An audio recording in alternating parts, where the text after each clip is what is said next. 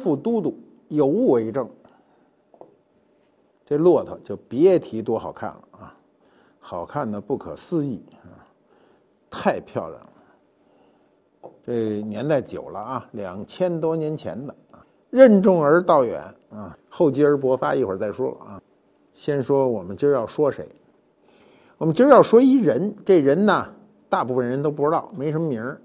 这人呢叫卢芹斋啊，他最初的名叫卢焕文，他一八八零年出生，他活了七十七岁，死在哪儿了呢？死在法国啊，法兰西，死在法兰西那个国家了。这个人是干什么的呢？我们用通俗的话说，他是一个倒腾古董的；如果用官方的话说，是他文物大盗啊。按照现在有些人为他平反说呢，是啊，中外文物交流家啊，反正说什么都有。民国时期啊，我们说的是民国时期，有很就清末到民国啊这一段时期呢，有好几个有名的倒腾古董的人。我们今天就讲这卢芹斋。那么卢芹斋做的。最有名的一件事儿，就是最遭人恨的一事儿，这怎么都说不过去的一个事儿，是跟谁有关呢？跟昭陵六骏有关。唐太宗的六个坐骑，当年唐太宗拿下天下就靠这屁股底下这六匹马。六匹马有四匹马是按颜色论的，十发赤红的，这马是红的；白蹄乌这马是黑的啊，白蹄乌不是白的，是黑的，就是蹄子是白的。青锥不用问，这个青灰色的啊，萨路子这马是紫色的，剩下是特勒标和全毛瓜。全毛瓜估计那个毛那个毛啊是卷着的。古人认为这马啊，尤其军人认为这马的重要性不亚于人啊，所以跟马同时下葬都是都是很正常的，所以马都作为陪葬。你看昭陵六骏呢，就是等于是把。唐太宗的功绩刻在了这个墓碑上。那么昭陵六骏呢，是唐太宗的这个一个记录。这东西啊，从唐太宗下葬一直到了清末啊，横跨多少年？横跨一千二百年以上，一千三百年，啥事儿没有，就让这卢芹斋啊，卢焕文看上了，他就把这东西给。卸下来，为了运输方便，因为那东西太大，体量太大啊！我去费城看过，运不了。古代运输不像现在有现代化的设备，那都是拿那个马车、驴车的运，所以都把它打碎了。你说多狠，把这东西打碎了运输，但是它只运出去两个，剩下四个被当时的民国政府给扣了。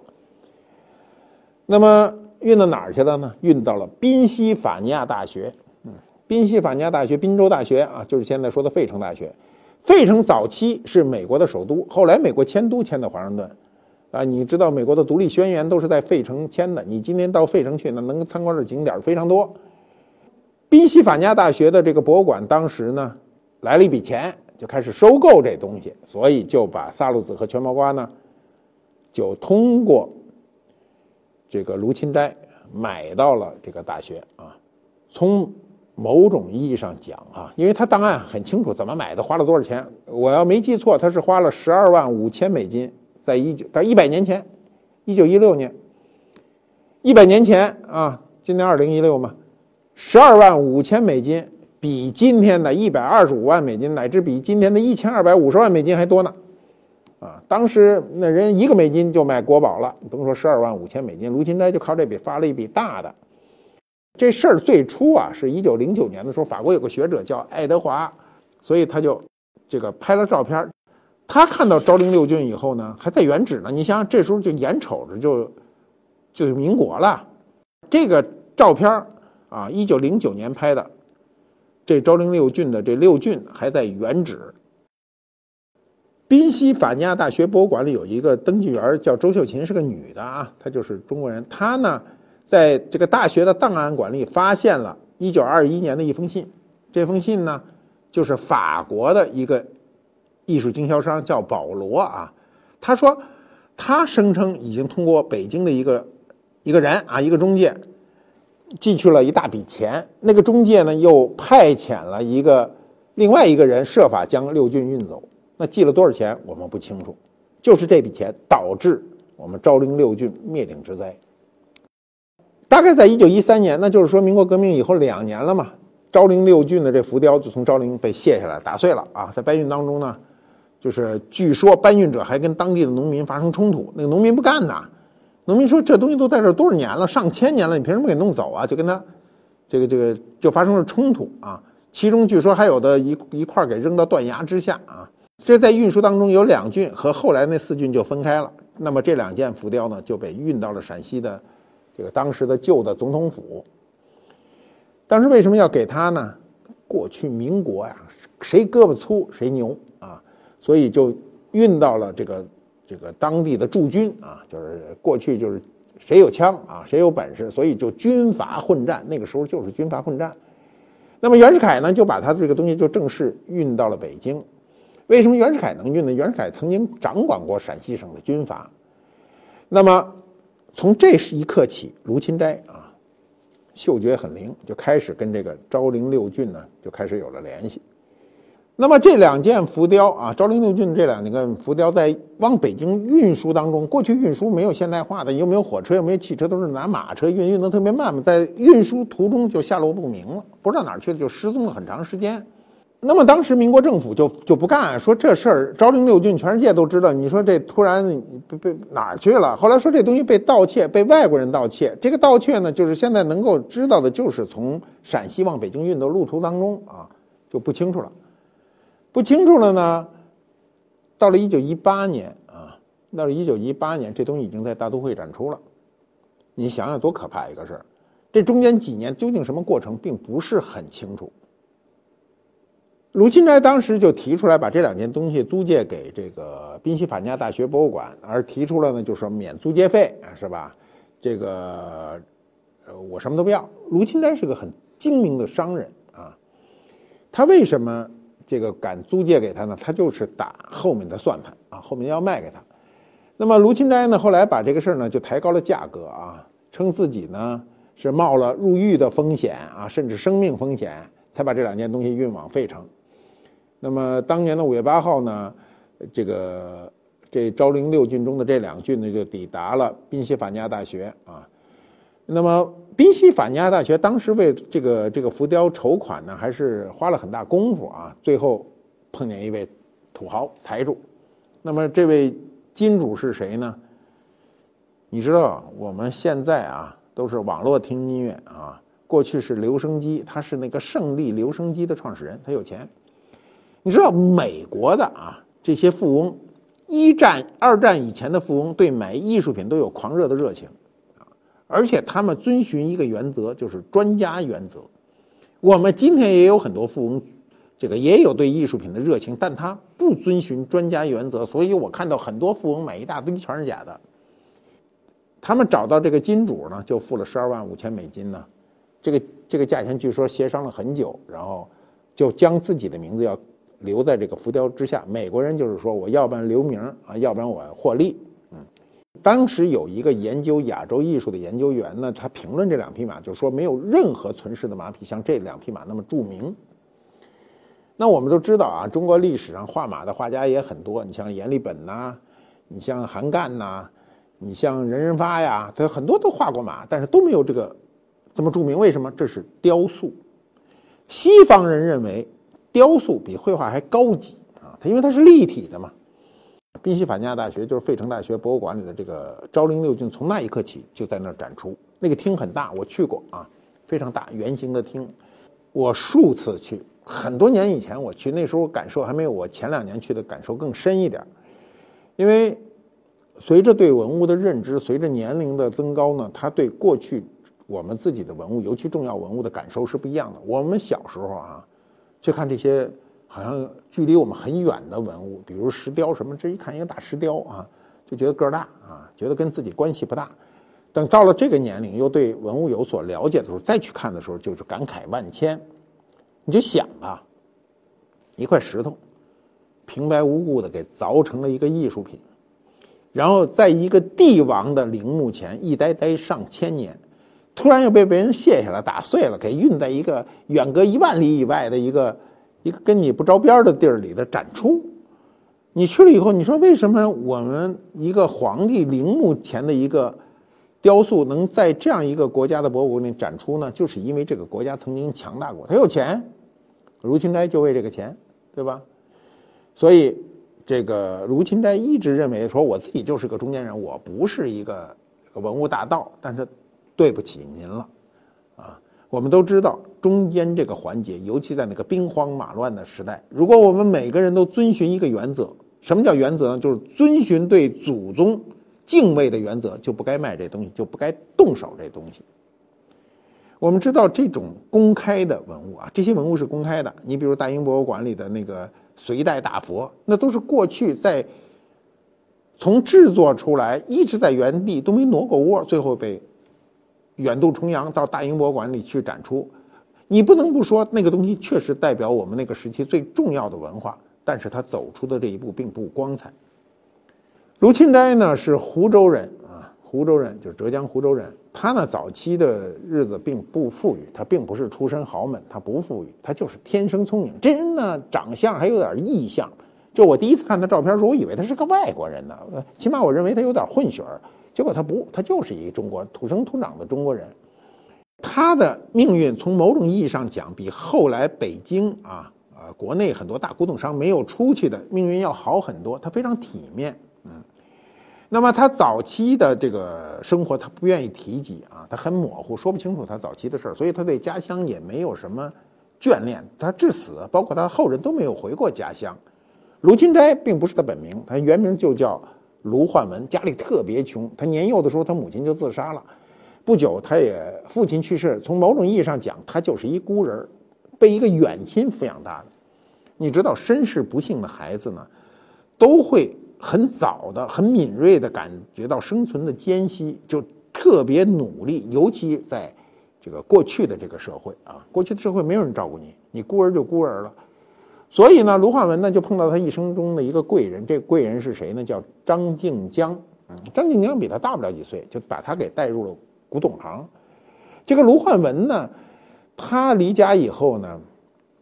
他去这个张静江家呢去做小工，啊，小工。他实际上并不是给张静江做小工，因为他就比张静江小几岁。他是给张静江他爹，他爹叫张定甫，给他爹做小工。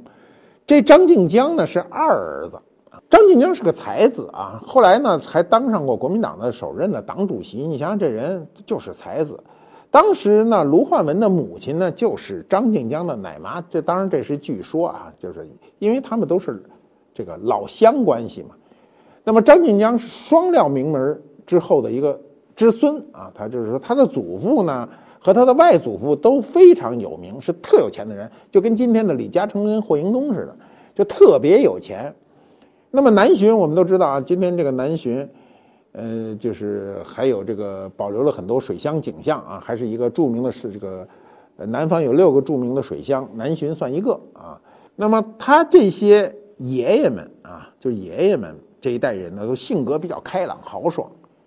民国社会的动荡都是有这种冒险进取精神啊的人呢，才能发财。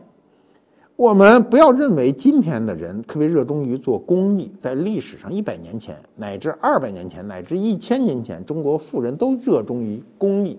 嗯，那么这个卢焕文啊，这个就到后厨帮忙。你知道过去的这个没本事的，就是在厨厨房，厨房能学干什么苦力活多呀？你你不会炒菜，你还不会摘菜嘛？所以你的吃苦耐劳、干活利索、有眼力劲儿呢，你很快就会把被别人给。就叫到跟前儿劳动，你知道，跟主人贴得越近，你发财的机会就越多。这个张静江小时候啊，他患过病啊，他有点瘸，他这个骨痛啊，他的一只眼好像是右眼，视力呢有点差。那么这个卢焕文呢，就跟着他这主子呢，就特别照顾他身体身体上的这些缺陷。你知道，身体有缺陷的人都有。都或多或少的会有一点自卑啊，但是呢，他就会照顾的你的这个特别妥帖，那么他就会获得张静江的好感。在一九零二年的时候，二十五岁的张晋江就获得获派啊，当时清朝政府派他驻法国使馆的商务参赞。你想，二十五岁，今天是没可能的。今天你到一当一个使馆的商务参赞，您没四十五都当不上。当时允许他带一个仆人，这仆人啊，就是家仆，就是卢焕文。随行的当然还有他夫人，还有就苏州有些有钱的，其中有的人后来也是古董商。那么他们就直接就奔了法国了。奔了法国以后呢，张静江呢到法国以后呢，就开始呢弃官从商。那么他家有钱嘛，当时就出资三十万，就创办了一个叫运通公司，经营湖州传统的商品。传统商品有什么呀？我告诉你，没什么传统。你我告诉你，所有传统商品就是丝绸、茶叶啊，就这些，还有湖笔。张静江的舅父也非常有名啊，他的舅父是一个大藏家，叫庞来臣，所以他就提供了各种书书画、古代书画的货源。古代书画当年在欧洲特别容易赚钱，为什么？外国人看不懂中国画，中国画特难懂啊！因为你看，在大在美国哈，当年这个呃王继谦为中国画的出售还打过官司，就是外国人觉得你蒙我了啊，就我看不懂，你不能蒙我。这个中国画跟西画比较，中国画的道数深。有时候那中国画，你比如过去认为倪元林的画值钱，外国人看这寥寥无几，就没画几笔嘛。所以中国画呢，在西方很容易获得赚钱啊，就赚钱的这个机会。那么在这个时候呢，他们就学习嘛。这个跟班儿啊，跟班儿现在也叫跟包啊，跟包这卢焕文就比较聪明，他就学习嘛。那这时候你知道张晋江在谁结识了谁了吗？结识了一。老大叫孙中山，后来成为终身挚友。这孙中山啊，当年民国革命的时候特别爱去在世界各地游走。我去这个加拿大的时候，到了加拿大那叫什么城市里，还人还找到孙中山当年在那儿的文物。所以呢，在经济上，因为这个谁有钱啊，张静江有钱，就愿意资助他，鼎立他那个孙中山的同盟会。那从某种意义上讲呢，就是当时就是。卢焕文和张静江的这个公司呢，就是实际上是在国民党建党前夕的一个幕后财神。你想想，他对国民党有多大的这个资助，是吧？那么张静江呢，就后来就越来越喜欢革命这事儿，就对这个这个倒腾古董吧没什么兴趣了。这时候呢，就把这事儿扔给了卢焕文啊，就说你呢，自个儿再来一个公司吧，自个儿成立一公司，专门倒腾这事儿。就是说你的名儿忒土，卢焕文。其实我觉得卢焕文这名并不土，所以就改了一个雅致的名字，叫卢芹斋。这名字就这么来的。卢芹斋原来是个斋号啊，是个堂号。外国人开古董公司，你今年到欧洲去，到美国去，你所有的公司啊，这些古董公司全是人名。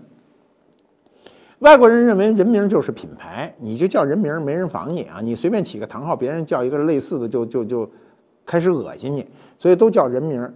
那么你中国人叫卢芹斋啊，卢焕文的卢芹斋，那外国人就认为你卢芹斋就是一人人名啊，所以他这名字就给叫响了。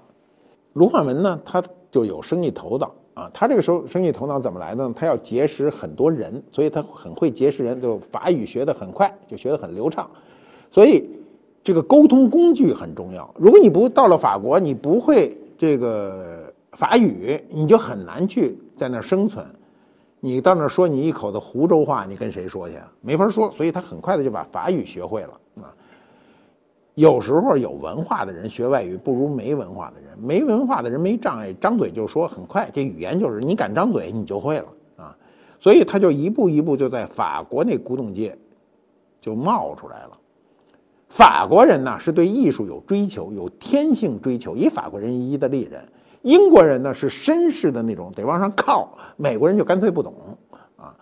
我不得罪美国人吧？美国人还真的就不懂。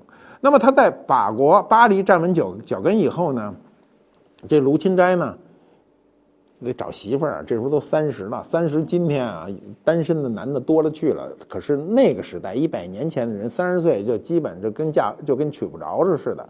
这过去三十岁的人就已经是大龄中的大龄了，对吧？这时候就看上一女孩这女孩呢十五岁啊，叫玛丽罗斯啊。其实当时啊，这个事儿呢还真不是他看上这姑娘，他看上谁？这卢芹斋先看上他妈的，跟他妈腻在一起。他这妈呢，就比他大个三四岁啊，是他的情人。但这妈呢，脚踩两只船啊。我们今儿这事儿不是今儿才脚踩两只船，在一百年前，卢芹斋赶上一法国情人，他也脚踩两只船。人家那踩的高级，咱踩两只船就给踩崩了。他踩不崩，他踩着两只船的时候呢，他看着这卢芹斋说。我还是对你很有好感的啊！我尽管我这边还有一人，但是我又不想跟你分开，那怎么办呢？我把我女儿许诺给你。卢芹斋跟玛丽罗斯结婚以后干嘛？赶紧生育啊！那生就一个一个一个一个就往下生，生了多少呢？生了四个，全是女儿。你说这对啊？不孝有三，无后为大的中国人的旧观念来说，这没儿子，有点不提气。啊，卢芹斋是一儿子没生出来，一直到死就这四位千金，号称四千金。所以卢芹斋对人说什么呀？这表述很有意思。今儿的人不敢这么表述，他多次跟人说：“我自个儿没孩子。”你说这个人人生啊，没那么圆满，是吧？虽然他这个一生中很幸福，四个女儿都很爱他，但是他就是没一个儿子。最后在法国巴黎还买了一个很大的这个产业。当时民国革命初年的时候，就一九一二年到一九一五年的时候，他每年呢，这个卢芹斋都是乘火车经西伯利亚到中国进货。那时候火车为什么能够呢？因为火车载重啊，你买多少东西都能拿呀。那时候飞机也没这跨洋飞机啊，所以就是每次进货都要坐很长时间的火车。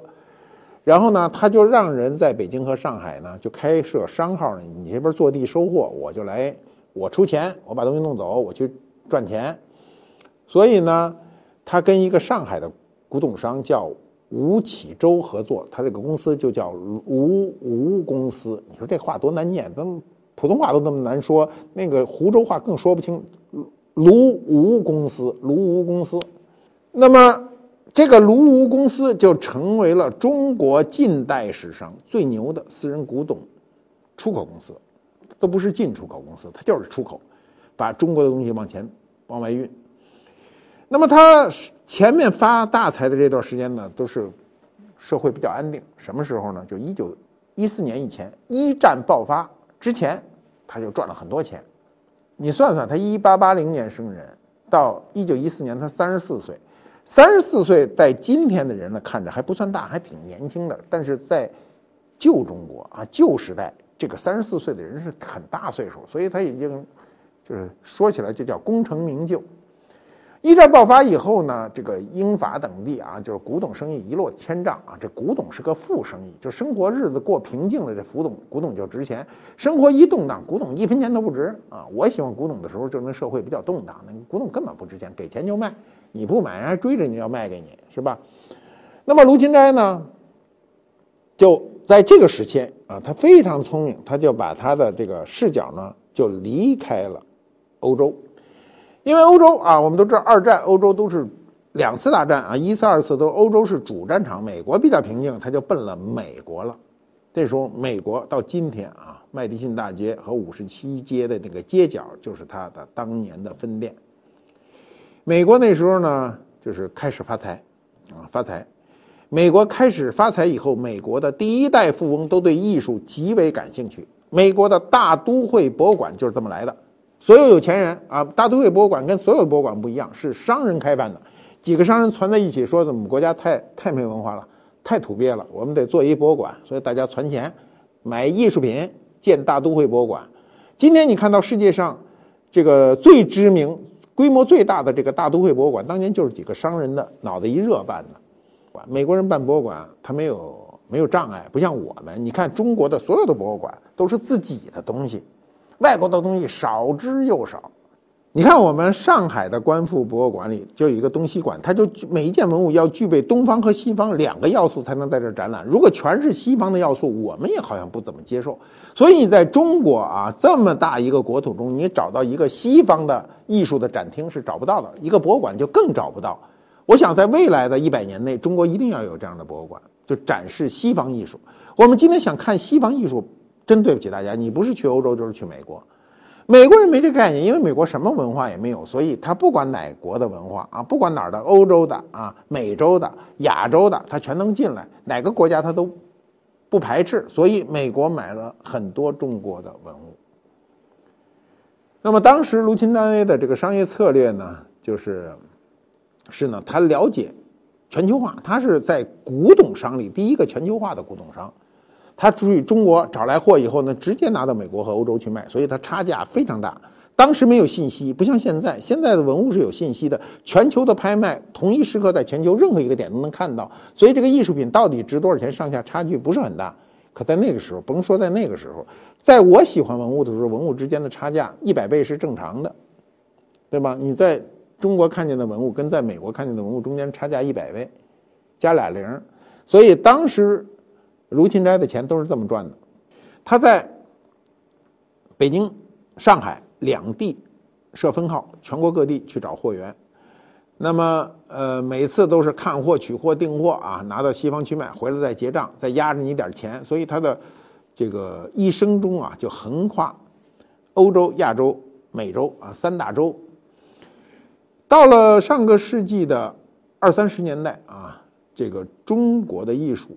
和考古活动进入一个高峰，为什么进入一个高峰呢？西方人在一战期间有很多，你到埃及去看看啊，到这个苏美尔呢去看看，那些很多考古都那个时期完成的。那么很多地下文物被挖掘出来呢，就就进入市场，就是我们今天所说的出土文物。这个出土文物呢，呃，民国期间大量的出土是因为修路啊，那时候开始修铁路了，修公路了。你看我们。近些年出土文物非常的多啊，国家包括挖掘的，你比如海昏侯墓啊等等，它都是因为很多是基础建设，基础建设一多一扩张，因为过去人的居住环境还是在一个范围之内，你一扩张就涉及到它的墓地了，所以就挖出来了。这时候呢，它的货源呢非常多，为什么多呢？是因为门类多，中国古董的门类非常多啊，软片、字画、硬片呢。瓷器、青铜、古玉，这都算硬片所以他就大量的发往欧洲、发往美洲，哪儿稀哪儿喜欢什么，哪儿价钱高，他就从这些东西不停的往外运。那么整个在民国期间呢，实际上就是卢化门、卢芹斋的一个金主就是张静江啊，他因为跟张静江关系处得很好，然后张静江又给他提供了资金，加上他自己的天资聪颖，然后人又机灵，所以发了很多财。那么这日子就过来了。在西方人眼里啊，就认为这个人是个亲善大使、文化大使，把中国的好东西全给弄那边去了。那是西方人站在他的角度，站在我们的角度就认为他把我们很多不该弄出去的。你比如说，有很多传世文物，你通过买卖的途径出去，那无可非议。但是这些，你像昭陵六骏这样的，绝对是不允许你把这样的国之重宝运输到国外。所以呢，卢芹斋呢，就是在这个时候就背负了很多骂名。美国当时啊，很多博物馆和收藏家啊，都把他请为顾问，所以他有的是钱。他每拿到一个好的东西，都找出出价最高的人或者最高的博物馆。当时美国的博物馆，包括今天美国博物馆都非常有钱，就是有很多人愿意赞助。啊，他也分得很清楚，把最好的东西卖给顶级博物馆啊，把一般的东西卖给差一点的。其实那些博物馆也非常好，比如纳尔逊博物馆、西雅图博物馆啊。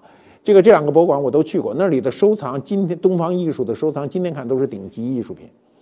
卢芹斋啊，巴黎是他的福地啊。二五年呢，他在富人区，你想一九二五年的时候啊，他就在一个富人区，就蒙梭公园附近买了一个原拿破仑三世时期建造的一个公馆，耗时三年呢，改成了一个五层的中式红楼。今天。还是巴黎市区唯一的中国风格的建筑，还是一个景点呢。现在很多人去了都要看。卢芹斋在这里呢，因为它五层楼啊，底下大呀，空间大呀，摆满了艺术品。一方面招待客人，一方面做生意。你说他这个真是是革命生产两不误啊，所以风光无限。当时有被人戏称为中国的卢浮宫。那架不住日子过得快，我老说日子过得快啊。四七年的时候。卢芹斋呢，就开始得病了。这时候多大呢？六十八岁。六十八岁在旧中国已经是高龄了，所以就把这个红楼交给小女儿啊。这小女儿就是他最喜欢像儿子一样的这个叫佳宁来经营。四九年，新中国成立啊，就算断了他的财路啊。他在中国的两批两个这个采购点啊，两个分店就统统被查收。我们知道啊，这个。做古董生意没了货源，那你就没生意可做啊。他就被迫就开始就出售库存呐，然后做一些其他的生意，元气大伤。再说他一看大势已去呢，他就不想做了啊。这时候他也患上了一些病啊，比如他有一种萎缩性的这个硬化症啊，身体每况愈下。然后他就写了一封信，就说我就退出了。他这个信呢，其实是宅自己的前半生，因为他对自己的前半生的这个评判，他自己心里有数啊。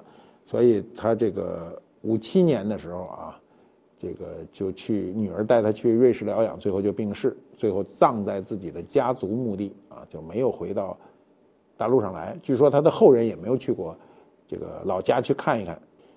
那么这事儿啊，零三年说起来十几年前，红楼的一层、二层、五层和地下一层呢，被巴黎市政府列为文化遗产。这事儿都算一笑话啊，说不能随意改建了，因为你们知道，国外的，尤其欧洲的所有的建筑，你要改动，必须得经到政府同意，你不能随便改。那么红楼的这个，因为体量大呀。日常开销大呢，然后他们家族的协会呢就想将这个红楼出售。现在这个红楼已经变成了一个常年举办亚洲艺术的一个一个一个聚会聚散地了。那么卢芹斋啊，这个名号啊，他这个名号在国际古董市场，或者说在上个世纪一百年以来的艺术品交流中呢，是非常有名望的。卢芹斋的这一段历史是中国近百年来的一个写照。我们从清末列强进入中国，对中国文化感兴趣。在这之前，西方人对中国文化就是感觉神秘，一无所知。那么，从清朝末年，大量的中国文物以洪水般的态势流往这个欧美，啊，但是因为我们过去文化的强大，也是因为我们清朝末年的国力衰竭。两个因素导致西方人对中国艺术趋之若鹜。我们今天在全世界各地博物馆看到重要的中国文物，几乎都是这一个时期流出去的。就很多人在全世界各国的博物馆里看到大量的中国文物时候，都是希望把这些东西都收回我们国家。其实不一定是这个态度。中国的文物在今天啊，在全世界任何一个博物馆展出的时候，都代表中国最优秀的文化。大量的外国人是通过博物馆来了解中国的，并不一定是通过来中国了解中国的。所以，中国文物在全世界各地，不管它是什么途径走出去的，今天依然宣传着我们自己的灿烂的文化。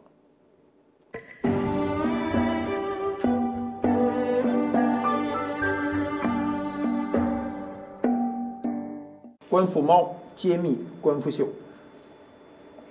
骆驼。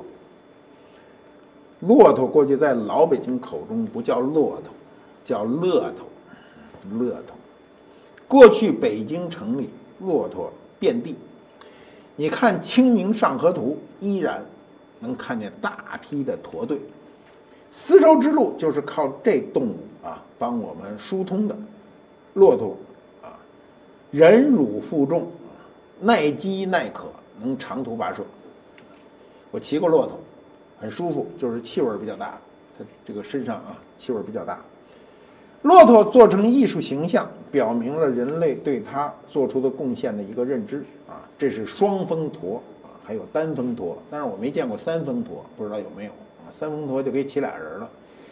古代啊，器物的运输主要要靠畜力啊，得靠这个动物，那么。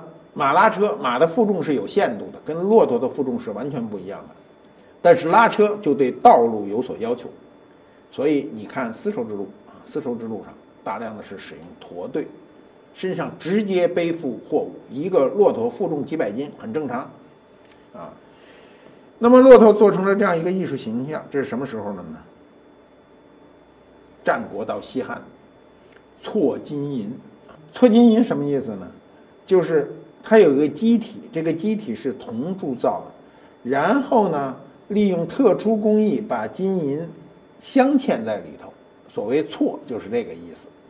做的如此精美，表明了当时的人对骆驼的一个敬重。我们今天的艺术品很难把骆驼做得如此精美，为什么呢？大家觉得重要的是法拉利，明白了吧？